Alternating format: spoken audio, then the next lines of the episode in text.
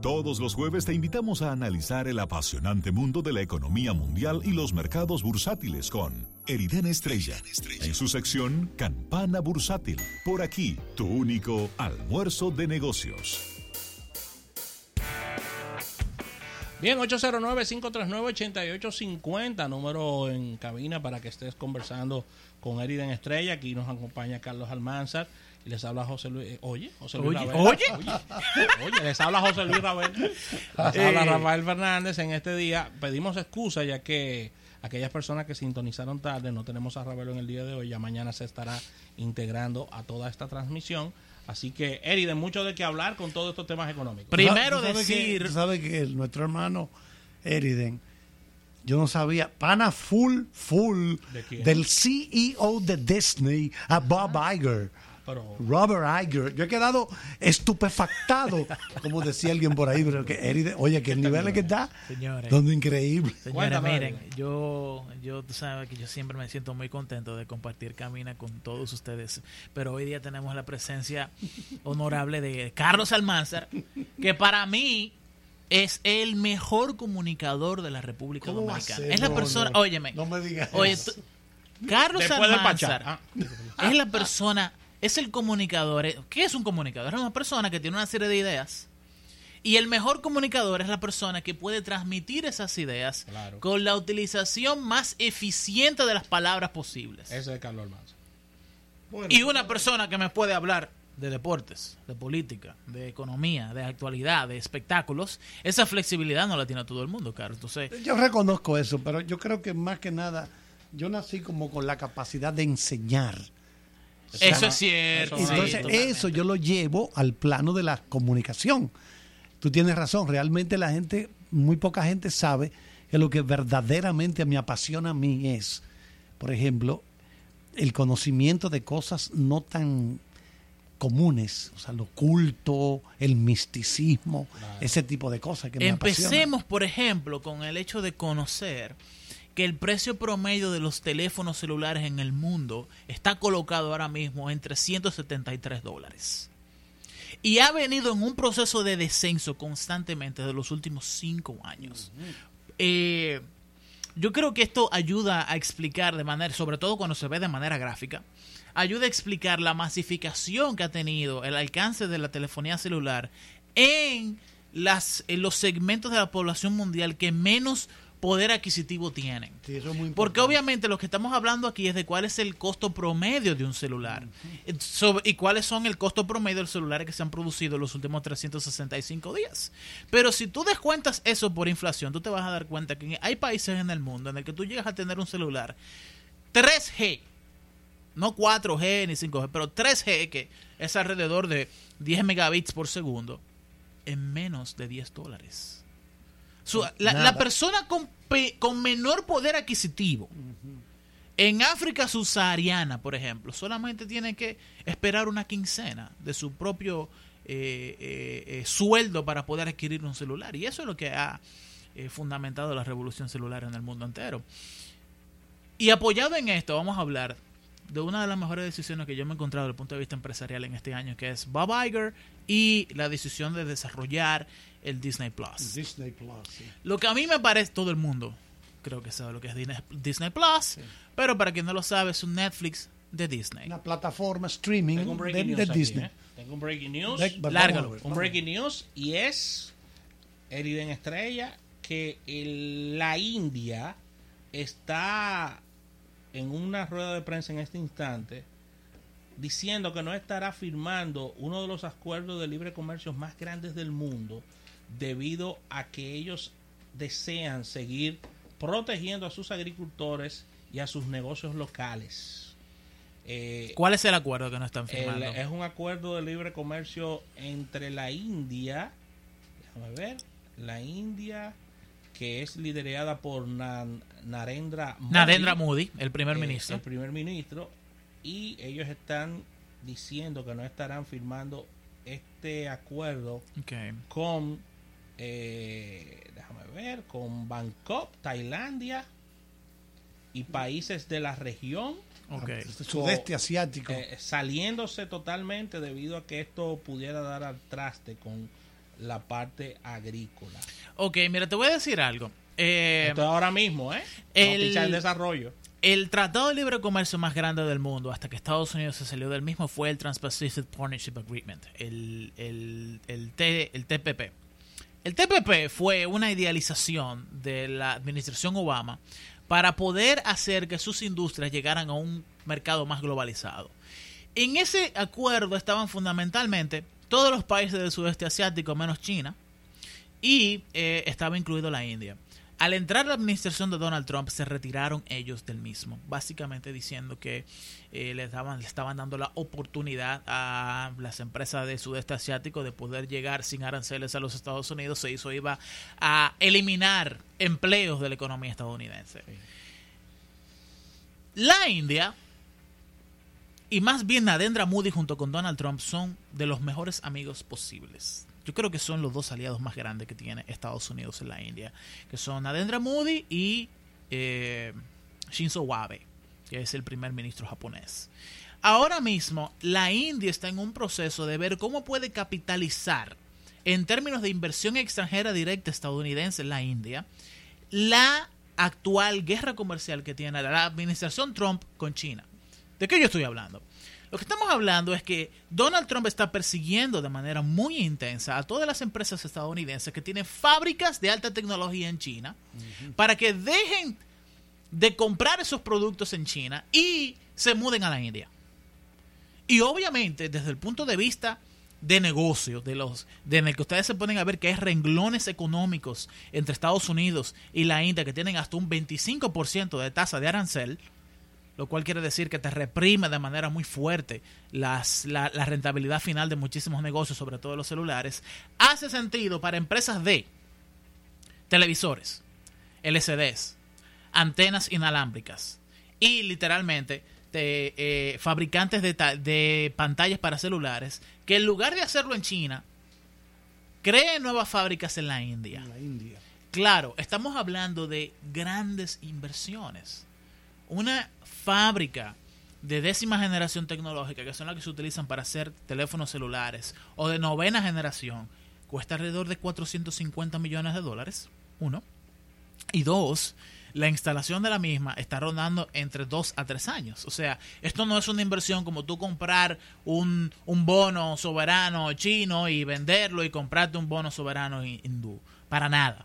Sin embargo, hacia allá nos estamos moviendo. Y yo sé que si el, el- sector privado estadounidense se está girando desde China hacia la India, Donald Trump también debe de estar llamando otros favores políticos, otras alineaciones de por parte de la India que vayan a favor de los mejores intereses estadounidenses y es posible que este sea uno de ellos. Yo no tendría la menor duda respecto de eso. Sin embargo, Disney Plus. Disney Plus se convierte básicamente en la filial de negocios de Disney más importante que ellos han hecho en lo que va del siglo XXI entero.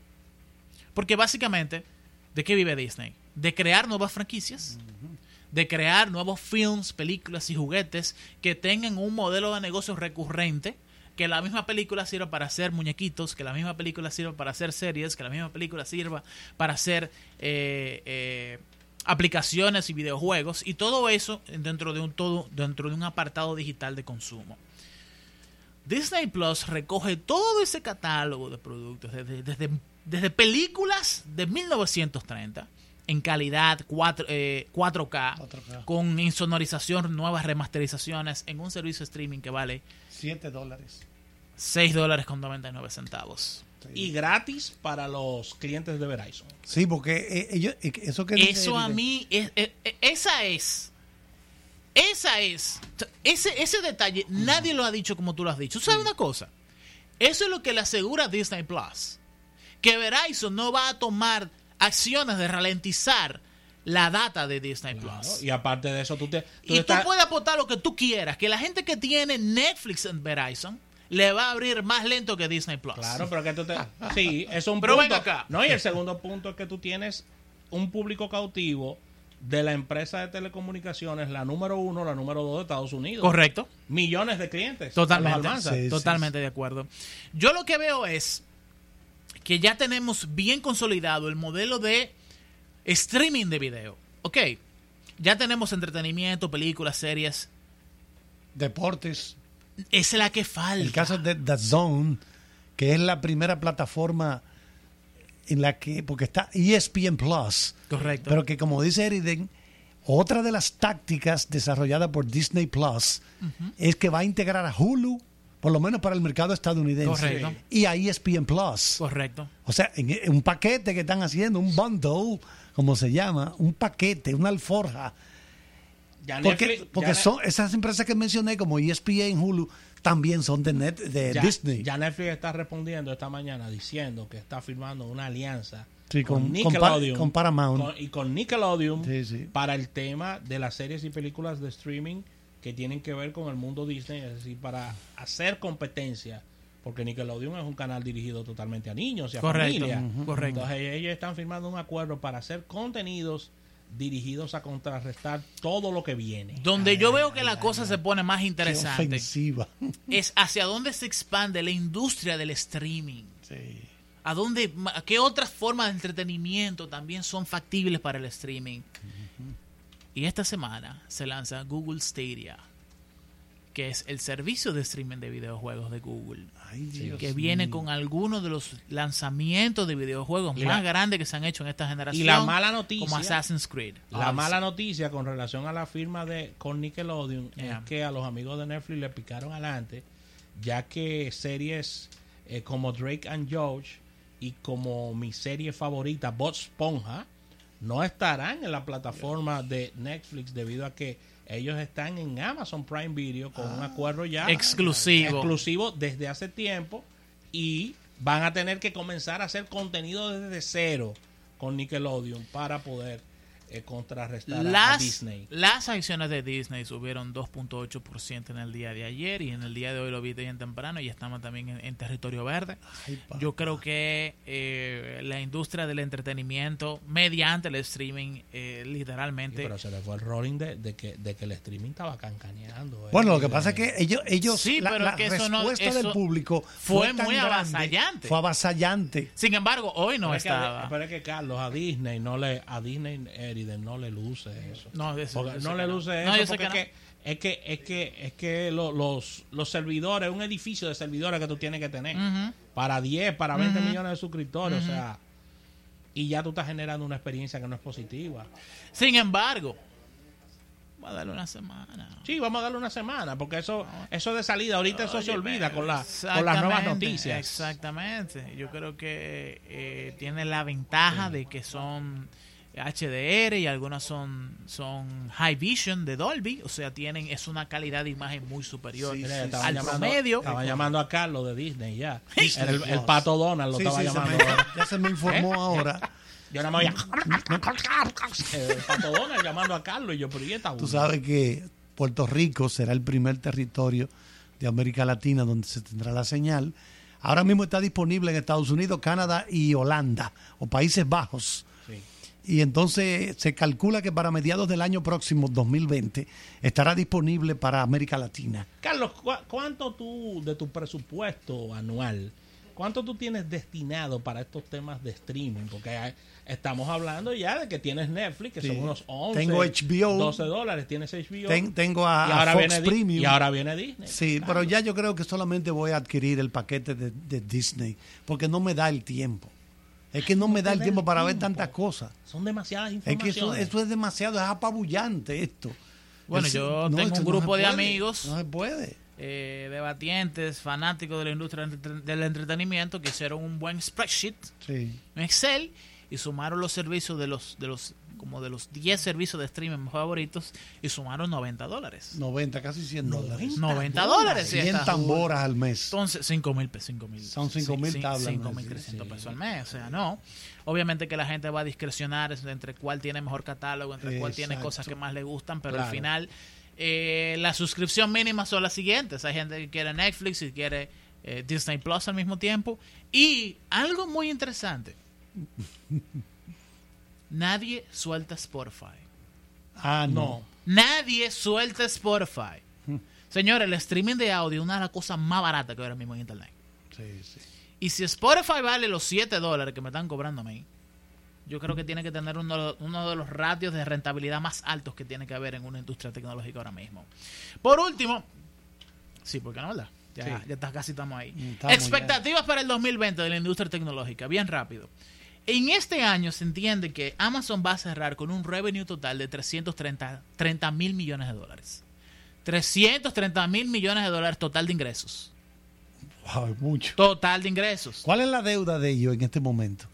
Va, Porque se fue acumulando deuda en, en Netflix porque ellos han bueno la película esta que se estrena el 27 de noviembre pero que está en el cine hoy aquí ya la pueden ver creo que en Fine Art The Irishman de. Martin Scorsese La, la fórmula otra vez. sí con Pacino De Niro, Robert Joe De Niro Joe Pesci la deuda acumulada de Netflix es grande es muy grande Muy de grande. miles de millones de dólares Yo la dejé en 21 mil.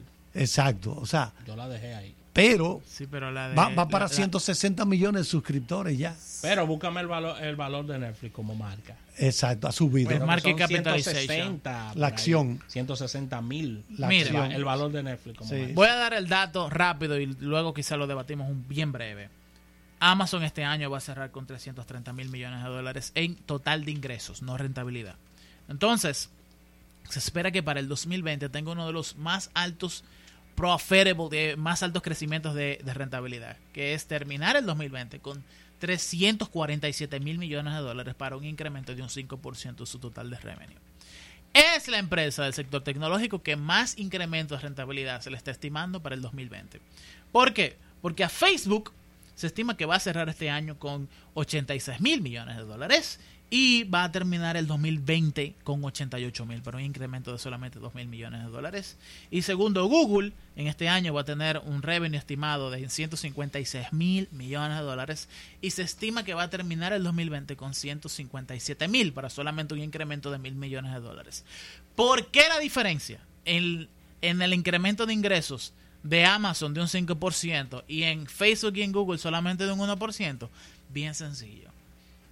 El, la guerra que va a haber el año que viene entre diferentes sistemas en los cuales tanto Facebook como Google y como Apple vienen duros. viene muy fuerte. Y Va a requerir Media. que ellos inviertan mucho capital en investigación y desarrollo en esos, en, en esos servicios. Mientras que Amazon tiene la parte del, del retail comercial. Y todo el mundo en el retail normal está bajando sus capitalizaciones, está bajando su nivel de competencia con Amazon, mientras que Amazon está incrementando. Eriden, ¿dónde te podemos encontrar? En arroba Eriden Estrella en todas las redes sociales. Gracias a nuestros amigos de la Asociación La Nacional.